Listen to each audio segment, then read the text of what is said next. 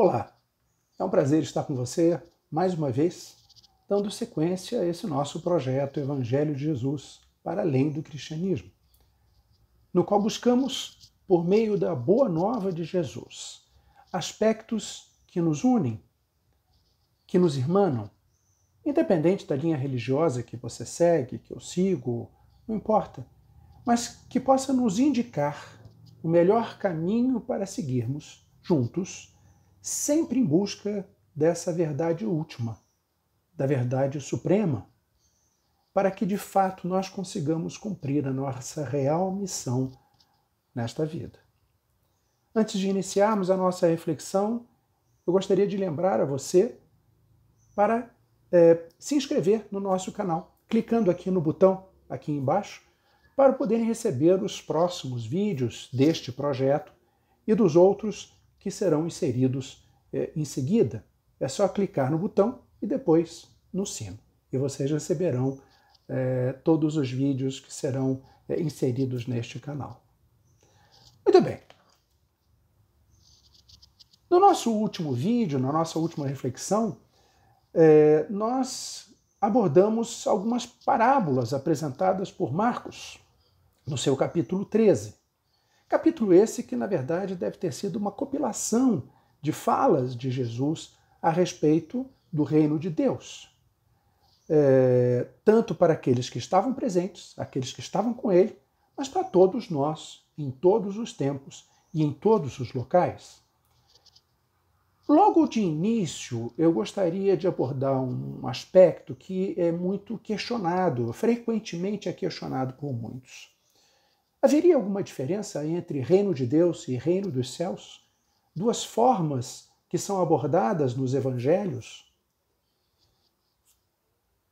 É interessante observarmos uma coisa. Reino dos céus, basicamente, Mateus apresenta. Mateus era um judeu. Falava inicialmente para um público judaico-cristão e que, segundo as orientações judaicas, o mínimo possível deveria ser pronunciado a palavra Javé, pronunciado a palavra do Altíssimo, do Senhor. Então, ao invés dele falar reino de Deus, ele falava reino dos céus, por uma questão de origem judaica. E eu ficaria aqui, distintamente de alguns que tentam fazer uma separação, uma distinção entre um termo e outro. Eu manteria apenas essa observação. Mateus fala em reino dos céus por uma questão de origem judaica para evitar a palavra Deus. Né? Então, é, no seu evangelho, principalmente nesse capítulo 13, onde ele traz uma sequência de parábolas, né, exatamente para explicar a valiosidade, a importância desse reino, do, do, reino de Deus que ele chama de reino dos céus. A primeira dessas parábolas é a parábola sobre o semeador, que lança as suas sementes, as boas sementes, de forma indiscriminada, é, e dependendo do terreno, elas poderão germinar, crescer e frutificar, ou não. Depende do terreno, depende de cada um. Assim como é, nos é apresentado toda a verdade, é, toda a forma para que nós possamos seguir o caminho em direção a este reino. Na segunda parábola, nós vimos a semente do trigo e do joio. Trigo, após ser plantado, juntamente com ele cresce o joio. Mas pela prudência, pela paciência, pela amorosidade é, do semeador, né, ele aguarda o crescimento dos dois, para que possa adequadamente distinguir um e outro, colher um e eliminar o outro. Né? Veja que nós refletimos sobre essa parábola não numa lógica dualista, do certo e do errado, do bem e do mal, mas na lógica do joio ser as ilusões que atrapalham, que obstaculizam a nossa visão adequada em relação ao adequado caminhar. Juntamente com a parábola do joio é, e do trigo, nós vimos também a parábola do grão de mostarda e do fermento. O grão de mostarda que em si nada significa. ele precisa ser plantado, ele precisa morrer, ele precisa se transformar para que venha a dar a grande e frondosa árvore, capaz inclusive de acolher, segundo a parábola, pássaros sobre, sobre ela, mas na nossa lógica, acolher outras pessoas ao nosso redor. Nós precisamos nos transformar, nós precisamos é, morrer, como em vários momentos, em várias escrituras são colocadas, no sentido do ser humano para as coisas que o, o, o impede é, de é, realizar uma boa caminhada. É como os, os orientais chamam de maia, que alguns traduzem para o mal, mas que na verdade a tradução literal são ilusões. As ilusões que temos com tudo aquilo que nos cerca, dando tão valor a tudo isso e é, impedindo, ofuscando a visão correta do nosso é, caminhar, da razão para a qual nós viemos, para esse mundo. E junto com a parábola da semente da mostarda, veio a do fermento, que também em si nada significa. Ele precisa estar com a massa para que ele possa propiciar a massa um produto adequado. Muito bem.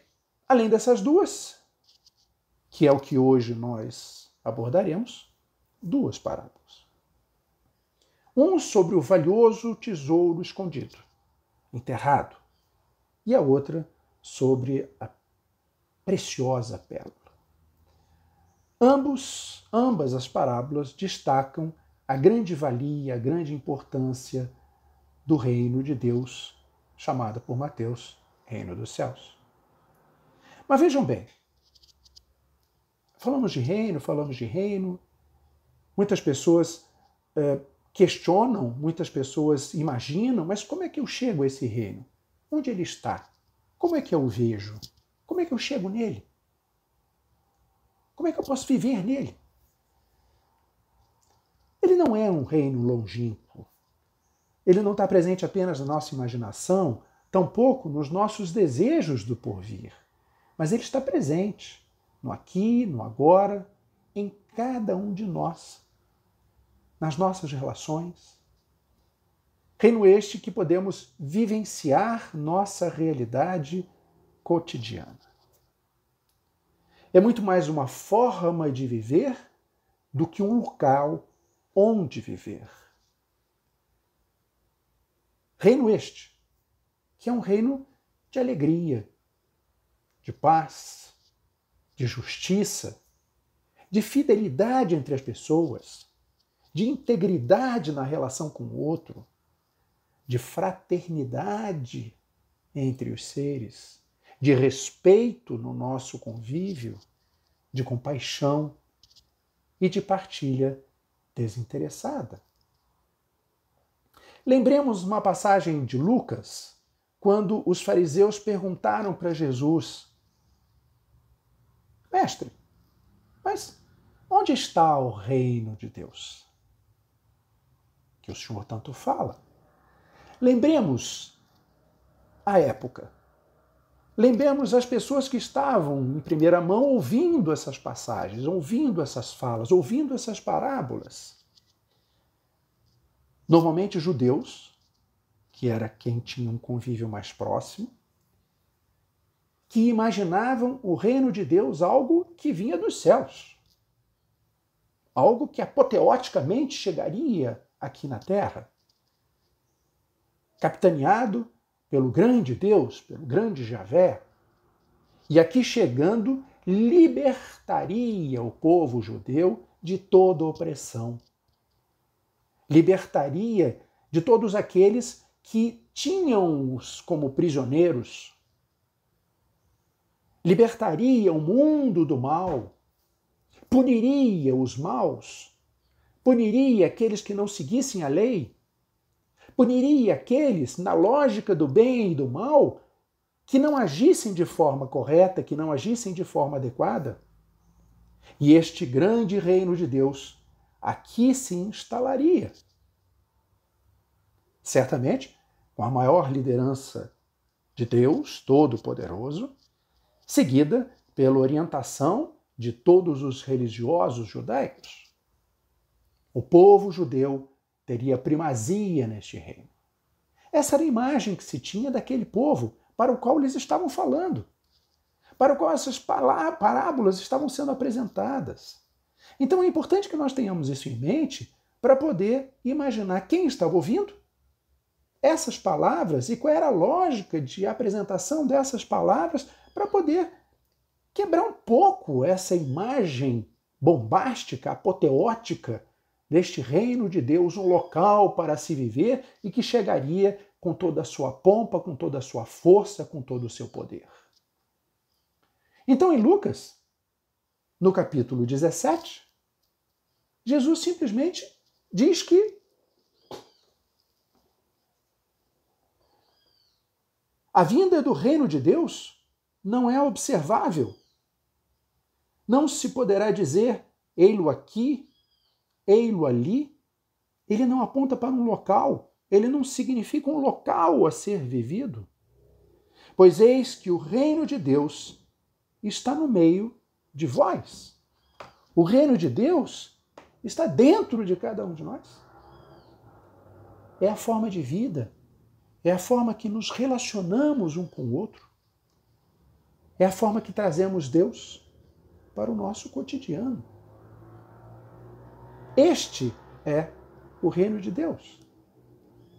Com todo o cuidado dos excessos, no sentido teológico, inclusive, porque, é, como nos traz Leonardo Boff, uma, uma, uma observação muito interessante, o cuidado daqueles que veem Deus de uma forma extrema da transcendência. Aquele que está lá em cima, está longe, está afastado, infinitamente longe de todos nós.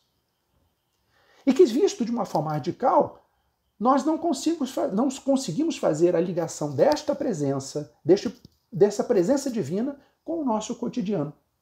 E aí passamos a orar, passamos a nos relacionar com este além e termos uma vida completamente distinta, díspare, totalmente desconectada dessa é, percepção da verdade, dessa percepção do mistério. O cuidado que devemos ter também com a nossa visão da imanência de Deus, ou seja, ele está dentro de cada um de nós. Mas de uma forma radical, nós podemos é, confundir esta presença com nós mesmos, com as nossas limitações, com as nossas dificuldades, que são, na verdade, provenientes da nossa natureza humana. Com isso, Boff nos sugere termos uma imagem de transparência. Tudo é transparente diante deste mistério. Ou seja, ele perpassa por todos nós. Ele está em cada um de nós. Ele está em mim, está em você, principalmente está na nossa relação. Já foi dito que o mistério, o reino de Deus, é grande demais para estar presente no universo. Por isso, ele somente cabe dentro do coração de cada ser.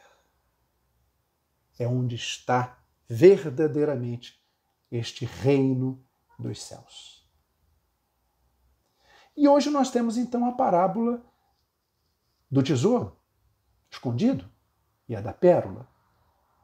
Percebamos que tanto o tesouro quanto a pérola são encontrados por pessoas que os procuram que os desejam, cavando o tesouro e mergulhando para procurar a ostra onde se encontra a pérola. Lembre-se que a parábola do tesouro é alguém que encontrou um tesouro enterrado. Tão maravilhado com aquele tesouro ele ficou que foi, saiu, vendeu tudo que tinha para poder comprar aquele tesouro e ter para si. E a da pérola? quando encontrada por uma pessoa, tão maravilhado ficou com sua beleza, com seu valor, com a sua importância, que igualmente saiu, vendeu tudo que tinha para poder ter aquela pérola para si. Nada é passivo, nada é estático. Nenhum desses dois ficaram esperando para cair no colo o tesouro e a pérola. Tampouco pré-estabelecido, eu se com o tesouro você nasceu sem o tesouro. Eu nasci do bem, você nasceu do mal. Mais uma vez, o perigo da imagem, do raciocínio, da visão dualista no mundo.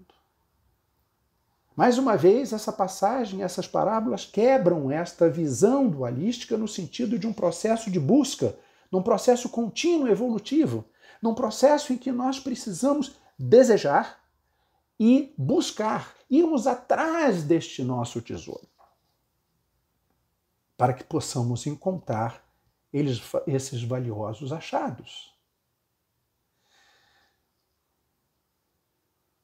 Vejam bem, que meros desejos, apenas palavras proferidas, somente práticas ritualísticas, não acompanhadas de ações concretas cotidianas, dificilmente possibilitarão que encontremos este tesouro espiritual, esse verdadeiro, valioso e perene reino. A passividade diante das injustiças, a atitude espectadora frente às indiferenças sociais, aos mais necessitados, mesmo que nós nos posicionemos contrário a tudo isso, simplesmente a inação, o fazer nada, não nos mobiliza, não nos leva a encontrar um tesouro não nos leva a mudar a nossa vida, não nos leva a mudar o nosso cotidiano, porque não nos leva a mudar a nossa relação com o próximo. Mesmo que permaneçamos em constante oração, haverá muita dificuldade para encontrarmos estas verdadeiras preciosidades divinas. Vejam que por meio de nossa íntima relação com a verdade suprema, íntima relação com a verdade suprema, que alguns chamam de Deus, outros chamam de consciência búdica, outros não importa. Mas essa verdade com V maiúsculo, esse mistério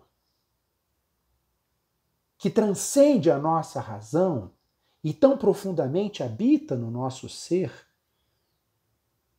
só dessa forma poderá, poderemos ser capazes de identificar o mapa deste tesouro. As coordenadas para encontrarmos a pérola dentro da ostra. Mas precisamos, de fato, cavar para encontrar o tesouro, mergulhar para irmos ao encontro dessa riqueza tão desejada. Precisamos sim minha querida amiga, meu querido irmão, precisamos avançar, evoluir nesta busca contínua de autorrealização, de iluminação, de santidade. Nomes utilizados pelas diversas denominações, diversas linhas religiosas, mas que basicamente têm o objetivo, têm o mesmo final, de estarmos em direção, em busca deste grande tesouro. Percebam que tanto o tesouro quanto a pérola estão lá presentes. Tesouro está enterrado, a pérola está dentro da ostra. Encontremos ou não o tesouro ou a ostra, mas eles estão lá, eles estão presentes. Eles não aparecem a partir do momento que nós os procuramos. Eles estão presentes, eles estão disponíveis desde que nós nos mobilizemos para encontrá-lo. O mesmo acontece com o reino. Ele é vivo, ele é presente, ele é real. A sua existência pode ser percebida na vida de cada um, dependendo das nossas opções, dependendo das nossas prioridades. Muitos dizem que ele está oculto, que ele está disponível apenas é, para alguns iniciados, para aqueles que foram preparados para ele, para aqueles que compreenderam esse mistério quase que como um acesso mágico. Eu sinceramente não creio. Eu acredito sim que ele não está na superficialidade das relações. Ele não está no raso das coisas do mundo, nas aparências, nas ilusões que tanto nos inebriam e que tanto nos encantam, que tanto nos afastam realmente deste caminho eh, em busca do grande tesouro. Sem dúvida alguma, meus queridos, minhas queridas, nós precisamos mergulhar fundo em nós mesmos para encontrarmos a divina presença. A verdade que transcende a nossa razão. E quando encontrarmos este tesouro dentro de nós, ele se avolumará de tal forma que, extravasando de nosso ser, possibilitará que por meio dele nós nos relacionemos com o outro. E da mesma forma, o outro em direção a nós. Dessa forma, sim, nós estaremos, como se diz, construindo a cada dia mais este reino no nosso meio. Ele não está oculto propositalmente. Ele está oculto, sim, em decorrência da ênfase que damos a tudo que nos encanta neste mundo, a tudo que nós nos identificamos neste mundo perecível e temporal. Sem dúvida alguma, a presença deste reino ela está ofuscada pelas ilusões decorrentes dos apegos que vendam os nossos olhos humanos. Nas duas parábolas, encontramos a ação dos felizardos descobridores, vendendo tudo que tinham para poderem ficar com a riqueza encontrada. Tenhamos cuidado. Isso não significa para abrirmos mão de tudo que temos, jogarmos tudo fora, jogarmos tudo no lixo. E da mesma forma não significa apegarmos-nos a este reino. Significa sim esta fala priorização. É colocar as coisas nos seus devidos locais na escala de valores da vida. Certamente a parábola ela não aponta para a necessária perda, venda, doação de tudo que temos. Não aponta como um desejo de apego, de aprisionamento para si desta realidade divina. Ah, eu vou pegar esse tesouro, vou guardar para mim, guardar num cofre e sair feliz da vida porque eu sou um homem rico. Não. De nada vale. De que vale um tesouro dentro do cofre, a não ser para mostrar ilusoriamente que somos ricos. Vale sim quando usamos esse tesouro para que possamos propiciar uma vida mais equânime, uma vida melhor, uma vida mais justa, uma partilha desinteressada com os nossos irmãos. Da mesma forma é o reino dos céus. Aqui presente, em mim, em você, nas nossas relações. A sua importância não está em aprisionarmos esse reino, mas sim vivermos este reino. Sentirmos a sua presença e fazermos com que ele esteja cada vez mais presente, mais vivo no nosso cotidiano, no nosso cotidiano, nas nossas relações com os demais seres. Sem dúvida alguma, a percepção desta presença, a presença divina em nós. A percepção desta presença que se constrói na relação com o outro. Ela tem um valor inigualável, inestimável. É o verdadeiro reino com toda a sua riqueza. Sempre me vem, quando penso nesse trecho bíblico de Mateus, uma outra passagem também dele que diz: Por onde está teu, o teu tesouro.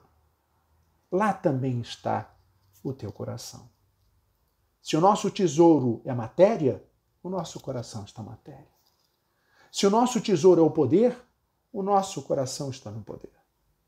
Se nosso tesouro é a relação fraterna, amorosa, compassiva com os demais, o nosso coração está nessa relação, está nessa partilha, está nessa construção coletiva deste novo e rico reino entre todos nós. Eu gostaria de trazer uma passagem de um grande mestre indiano, hinduísta, mas que veio para o Ocidente para fazer essa relação entre o cristianismo e o hinduísmo, entre o Ocidente e o Oriente. E ele, lendo essa passagem de Mateus, ele escreveu o seguinte trecho: Quando essas verdades são reveladas à consciência física do homem, ele esconde tais tesouros nas profundezas de sua consciência. Com grande alegria, ele se desfaz de todos os seus desejos materiais, porque passam a não ter mais importância.